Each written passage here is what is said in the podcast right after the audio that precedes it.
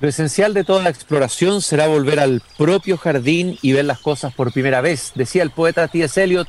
Queridos y queridas radiovidentes, muy buenas tardes. Aquí estamos ya en el jardín, dándonos vuelta en el sector de mi biblioteca y estoy hojeando un libro muy interesante que acaba de aparecer y que ya está en librerías. Lo tengo marcadito. Los que nos siguen por flauta.cl van a ver los papelitos que van señalando las distintas partes del libro interesantes de volver a ello. El libro se llama Un cine repúblico, antología de críticas y textos de cines de Sergio Salinas Rocco. La introducción, la selección y notas son de Claudio Salinas, Hans Tange y David Verameix. El tercer autor, ustedes ya lo conocen. Hans Tangen también estuvo alguna vez aquí en el jardín. David Beramey nuestro cinépata, nuestro cinéfalo, eh, cinéfilo, perdón, nuestro experto en cine y crítico, gran crítico de cine también. El libro está editado por Editorial Cuarto Propio y las ediciones de la Dirección de Investigación de la Universidad de Chile. Algo adelantamos en una emisión que tuvimos con David Beramey la semana pasada, me parece, cuando estuvimos hablando de películas de invierno. ¿Quién fue Sergio Salinas Rocco? En Chile hay que hacer estos ejercicios de memoria porque si algo nos caracterizamos como país es lo desmemoriados que somos, eh, tanto en el sentido de olvidar nuestro patrimonio cultural, nuestro patrimonio tangible e intangible. Chile es un verdadero hoyo negro eh, donde que se chupa muchas veces a hombres talentosos, escritores, cineastas, artistas, eh, y por eso que toda tarea de, traernos a presencia de nuevo personas que se fueron, pero que además marcaron un hito en, las distintas disciplinas que ejercieron, me parece que es un acto de resistencia fundamental ante el país de la desmemoria. Sergio Salinas Rocco nació en el año 1942 y falleció en el 2007. Probablemente muchos de ustedes, por lo menos los de mi generación, la generación de la juventud, fueron marcados por una sala de cine en el centro de Santiago. Hay un antes y un después, por lo menos para mí, en mi biografía cuando yo era estudiante. El mítico cinearte Normandí, que fue trasladado después, eh, que tuvo que trasladarse lamentablemente por una decisión que no voy a comentar acá, pero que me parece que hizo perder la presencia de esta sala emblemática de cinearte en el centro de la ciudad. ¿Quién no recuerda la primera vez que vi una película de Herzog o una película de Wim Wenders o una película de Tarkovsky en el Cine Arte Normandí. Esa sala eh, eh, realmente se convirtió en, un, en una especie de axis mundi, yo creo, del cine, de los amantes del cine, un refugio, un verdadero hogar. Eh, y detrás de, esa, de ese proyecto está Sergio Salinas. Sergio Salinas, como dice aquí, la solapa del libro es santiaguino, Nació en el centro de Santiago, es institutano, estudiante de leyes, crítico de cine, hombre distante y entrañable a pesar de sí mismo. Vamos a preguntarnos por qué esta descripción del personaje Sergio Salinas. Fundador de la mítica revista Premier, eh, Primer Plano. Hablamos mucho del Calle du Cinéma, nos llenamos la boca. Bueno, aquí tuvimos una revista de gran calidad de cine que fue esta revista Primer Plano, con muy buenas plumas escribiendo sobre el cine. Eh, ¿Cuánto se echa de menos ese tipo de revistas? Y además, animador, como ya dije, de importantes salas de Santiago y Viña del Mar también. Hay un cine arte emblemático de leyenda en Viña del Mar, donde seguramente estuvieron nuestro amigo Agustín Esquella, pasaron por ahí, lo recuerdan, en varias de sus crónicas, también Héctor Soto y otros personajes de Viña del Mar. Eh, alguien lo definió como el mejor espectador de cine que nunca conocí. Caramba, qué interesante.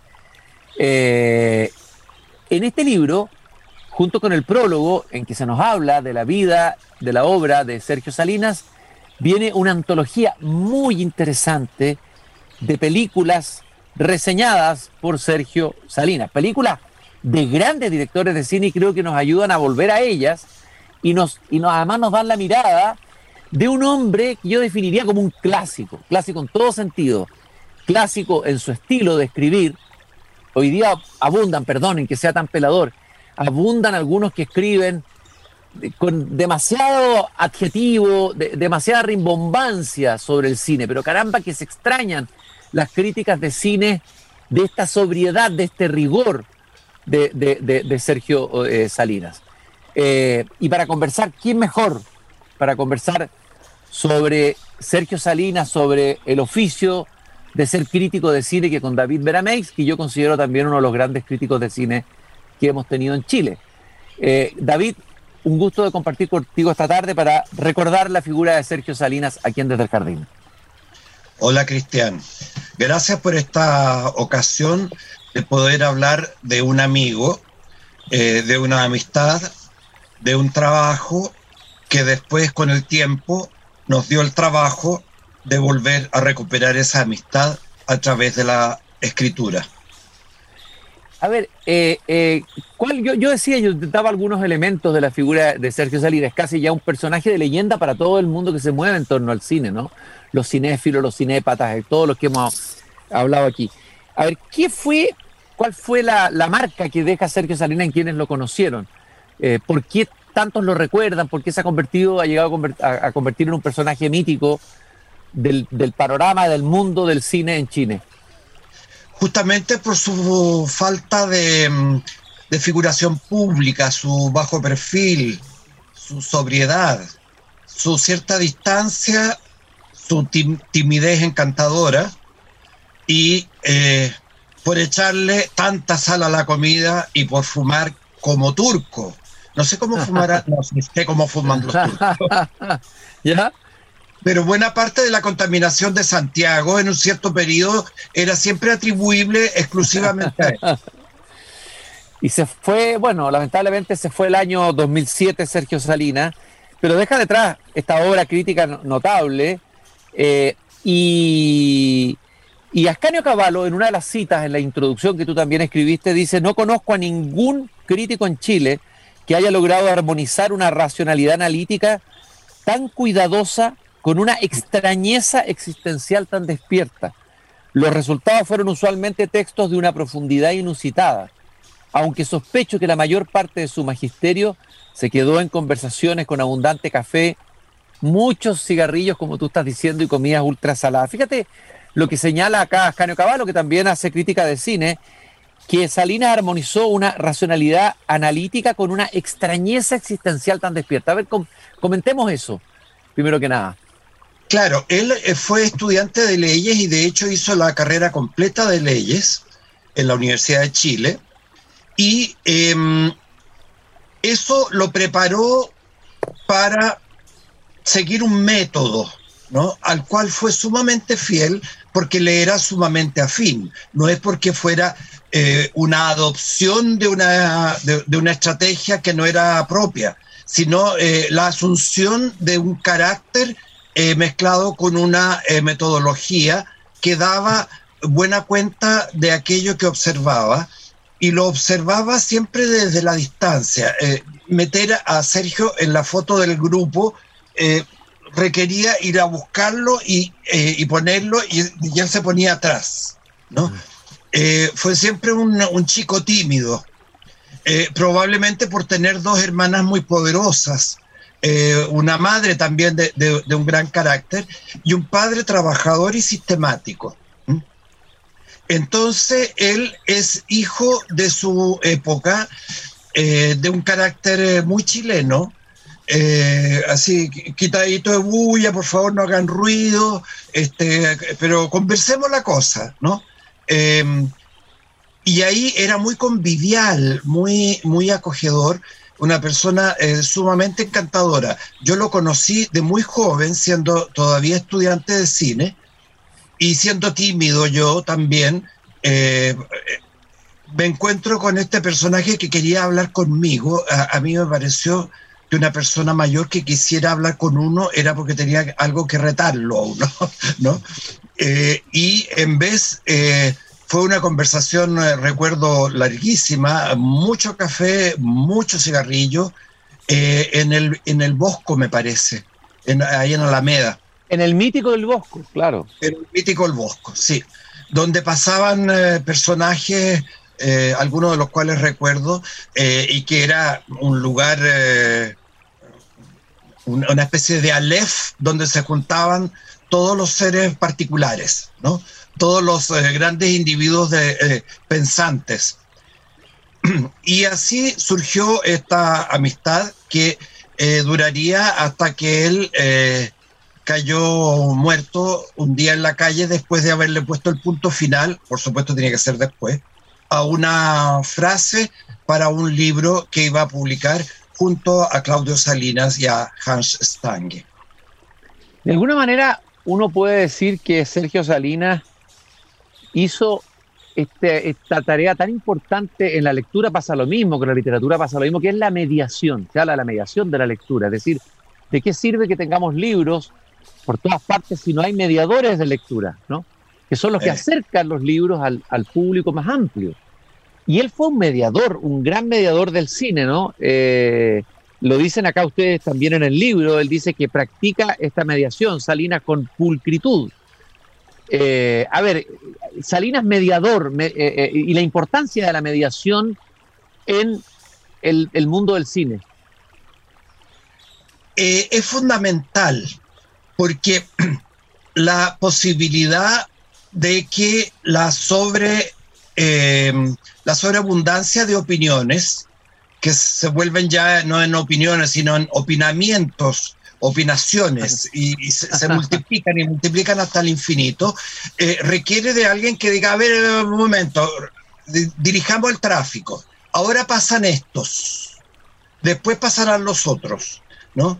Él se coloca en esa situación que puede no ser la que más dividendos traiga en la vida, ¿no?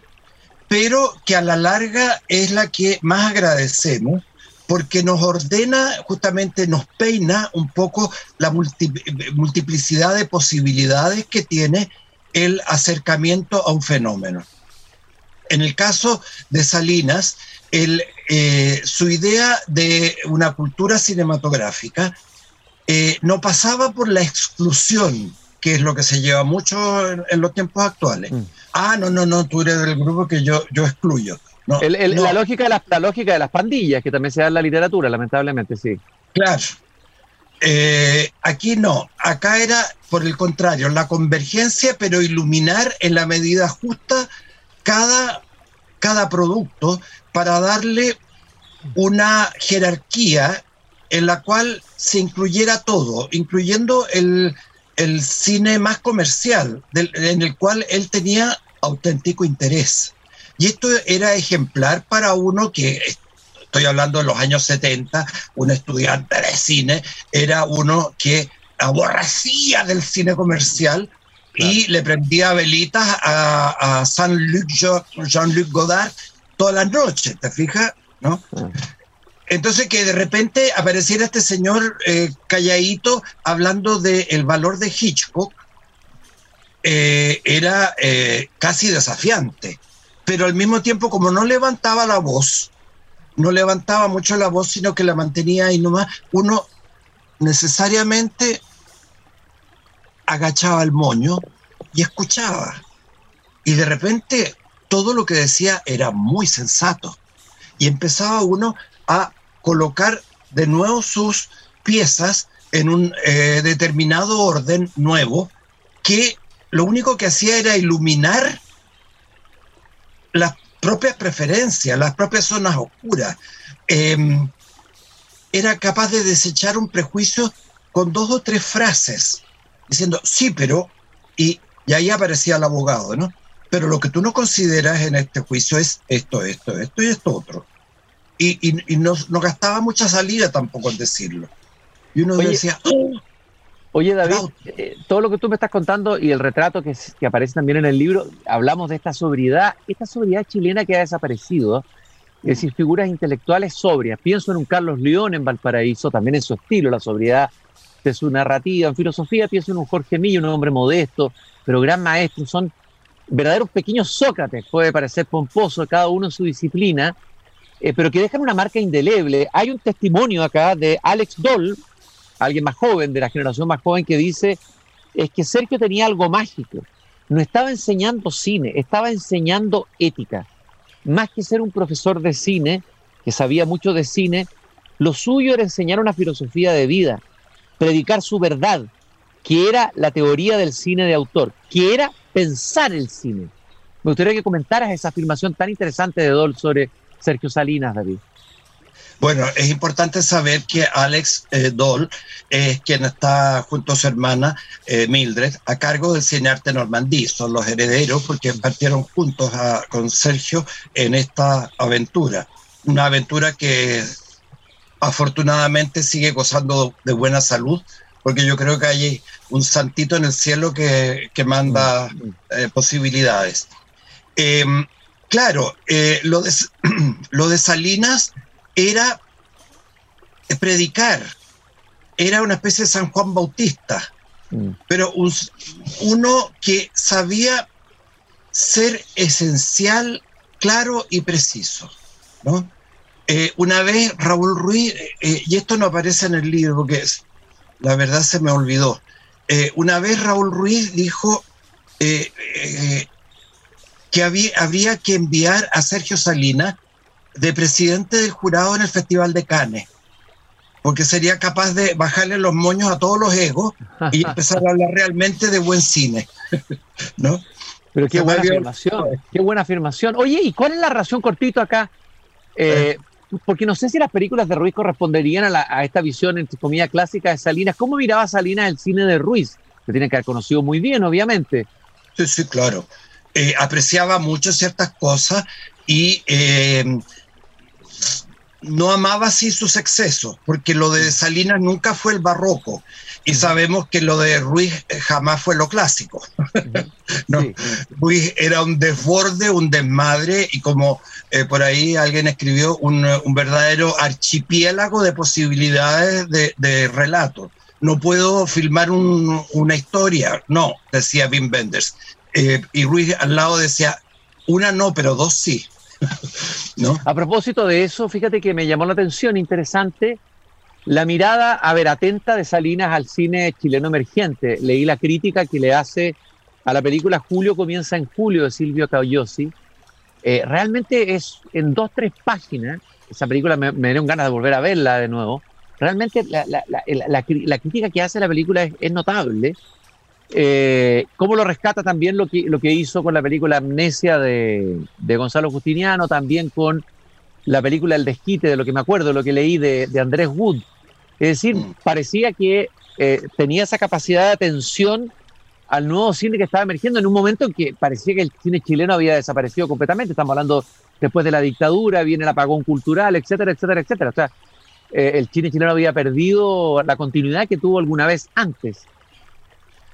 Eh, para él el cine chileno era un gran tema, pero em, decía que era un tema tan delicado, por lo cual justamente tenía que ser aún más riguroso, mm. porque se trataba de estimular la creatividad, pero hacerle ver al, al realizador dónde estaban sus mayores virtudes y dónde podían estar sus fronteras o límites era algo que eh, en general el medio no agradece mucho, ¿no?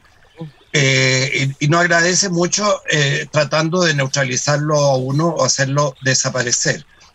en este sentido, Salina era muy valiente, salía derechito hacia su objetivo y no había nada en la realidad que pudiera disuadirlo de lo que tenía que ser su misión en la vida, que era justamente esa mediación de la que tú hablas. Eh, para él la cultura cinematográfica era la base eh, instrumental con la cual la cultura del futuro del país tenía que medirse. David, a él, él viene de una generación, bueno, una generación de un momento en Chile de gran eh, eh, eh, actividad cultural, efervescencia, estamos hablando de la década del 70, y viene el golpe que produce un quiebre trágico y, bueno, y, muchos parten al exilio, bueno, me imagino que en el mundo del cine también ocurrió, otros permanecen acá, él permanece, continúa haciendo crítica, pero me imagino que para él, para el hombre tal como tú lo describes, un hombre de esta ética, de esta sobriedad, debe haber sido terrible ver cómo llegaba desde afuera, digamos, una manera de entender el cine, una ola de cine más comercial, ¿para qué decir los, cines de los malls y las cabritas y todo eso? Y hay un texto que quiero leer acá, que aparecen las palabras finales que él escribe en el ciclo de cierre doloroso, ¿no? Del cine arte normandí, del cine que estaba antes en la Alameda. Eh, y él dice, es esencial comprender, dice Salinas, que el cine puede ser asumido de dos maneras distintas. Una de ellas corresponde a su consideración como artículo de consumo, como una de las manifestaciones de la industria del entretenimiento del espectáculo, es decir, como objeto de una explotación comercial. Y la otra que lo entiende como expresión del arte, como medio de transmisión de ideas y valores y como objeto de reflexión y estudio. En la práctica, en nuestro país, esta distinción no existe, ni está formalizada de modo alguno, a diferencia de lo que ocurre en naciones en que la cultura referida al cine está ampliamente desarrollada y regulada. Comentemos esa afirmación eh, sobre el cine y cómo, eh, qué pasa con el cine acá y qué ha pasado, digamos, eh, de la manera como se ha ido cambiando nuestra sociedad también en, en, las últimas décadas. claro, él pensó él era un poco pesimista, ¿eh? Eh, pero el momento en que lo vi más entusiasmado fue cuando obviamente terminó la dictadura y pensó que ahora la alegría no es que va a llegar, dijo, no, pero se podrán hacer más cosas. Efectivamente se hicieron más cosas, pero el ejército invisible del capitalismo desaforado y triunfante eh, arrasó, claro, con todo. Y, eh, y con ello una cierta concepción del, em, del respeto por el hecho de la, de la percepción más profunda, porque todo era tan brillante y todo tenía tantas aristas posibles y tantos universos paralelos que eh, distinguir cuál era la línea, ahí era eh, particularmente difícil. Él sustentó la idea de que el, cine tenía que formar parte de la educación de todo ciudadano y como tal tenía que eh, comenzar en el colegio. Em, algo de eso yo recogí y algo de eso se acogió en, el primer tiempo de, de la postdictadura para tratar de introducir esta materia en el colegio porque los jóvenes iban a quedar sin armamento como para poder defenderse de todo este bombardeo, ¿no? Y el buen criterio, el buen gusto y el, cierto rigor para saber elegir qué, qué, ver y qué no ver, eh, formaba parte de su ideario en, en aquel momento. Pero claro, eh, avanzó por la Alameda, ¿no? Se abrieron las anchas Alameda para que pasara el hombre eh, comercial, ¿no? arrasara con el edificio del Normandí y lo arrinconara por ahí cerca de la Plaza Bulne, en la calle Tarapacá, que es donde está actualmente.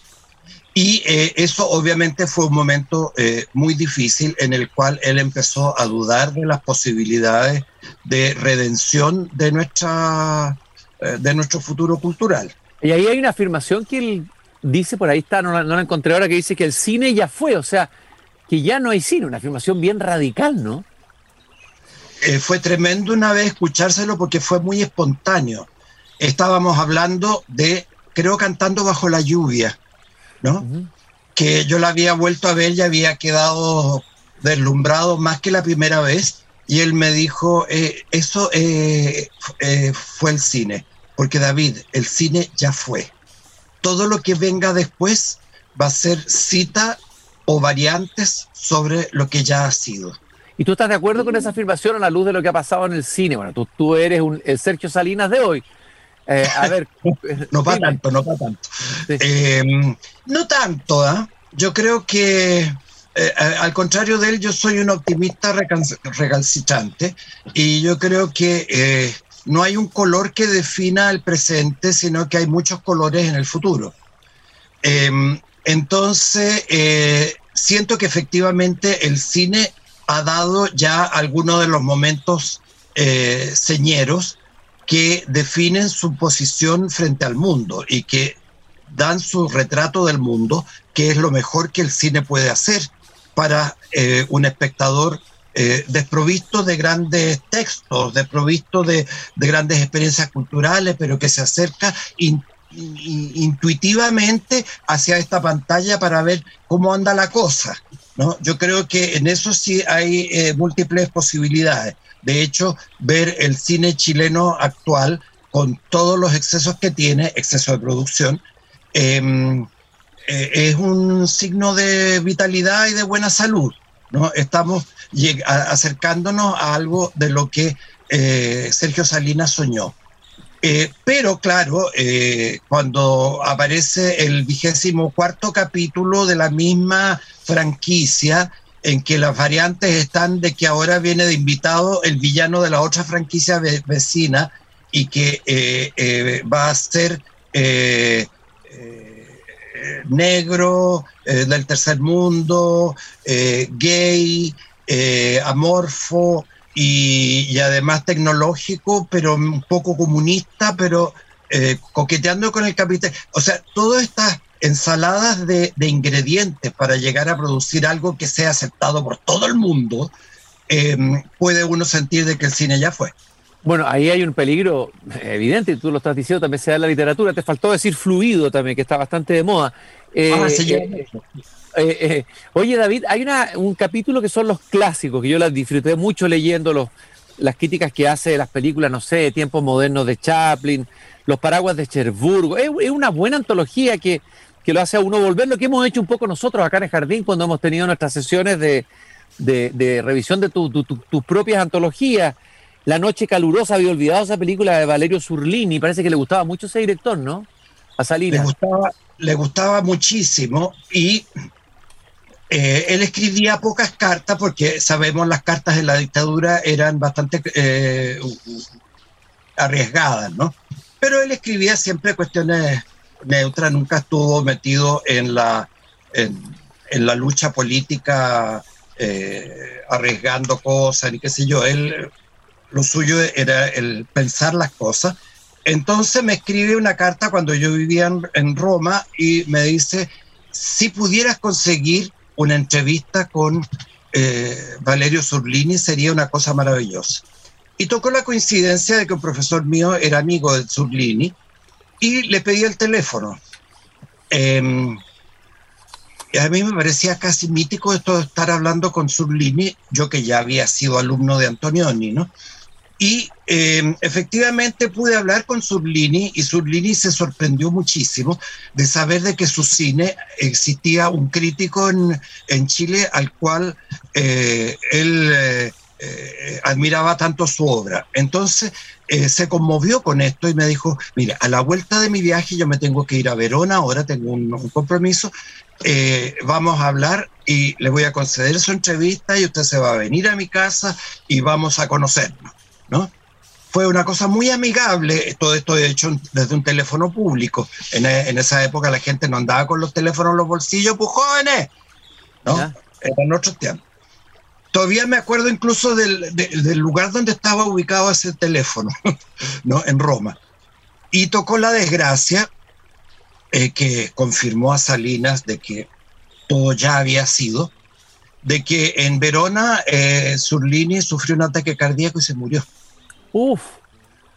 O sea, fue como anticipativo también, ¿ah? Los dos murieron de ataque al corazón. Fíjate que en el texto, en el capítulo de los clásicos, ustedes escriben que habla del clasicismo, que era la, la expresión cinematográfica que prefirió Salinas, como expresión del equilibrio armónico de un lenguaje que ya no quería ni necesitaba, necesitaba demostrar sus valores a nadie. No hay nada peor que querer mostrar algo, eh, tanto en literatura como en cine, como en pintura, como en lo que sea esa seguridad que rehuía de todo énfasis y que expresaba un mundo de permanencias reposadas.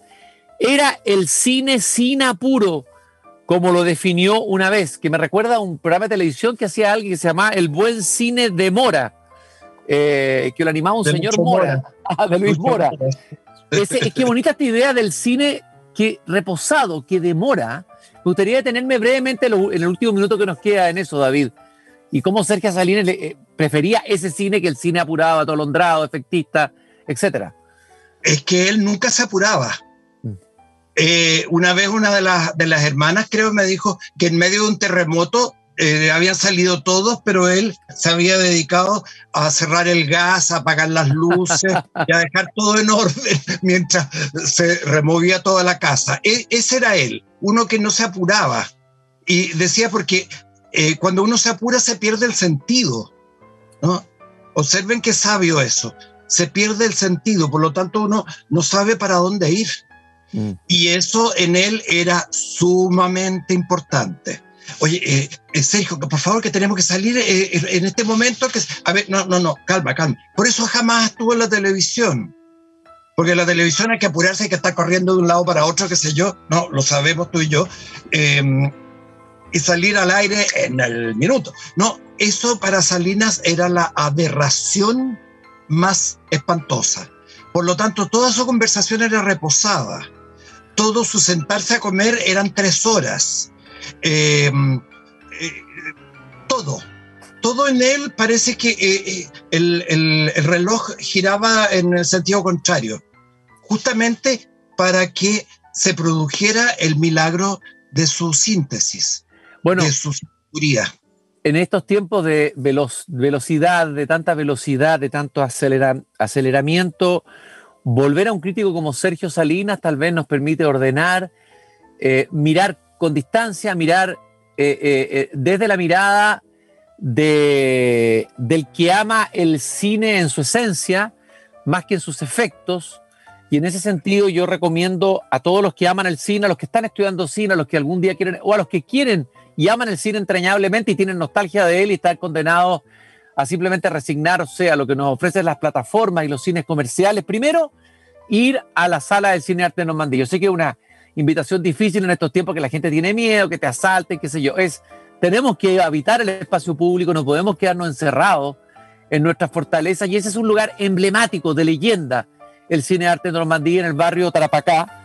Y comprar este libro, muy interesante, un cine repúblico, repúblico de república, de res pública también, antología de críticas y textos de cine de Sergio Salinas Roca, este institutano y hombre distante y extrañable a pesar de sí mismo. Muchas gracias David por esta conversación y gracias por este trabajo de rescate tan importante eh, plasmado en este libro.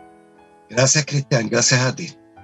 Nosotros nos encontramos mañana nuevamente aquí cuando vuelva a abrir la verja de madera de mi jardín puntualmente a las 8 de la tarde. Hasta mañana.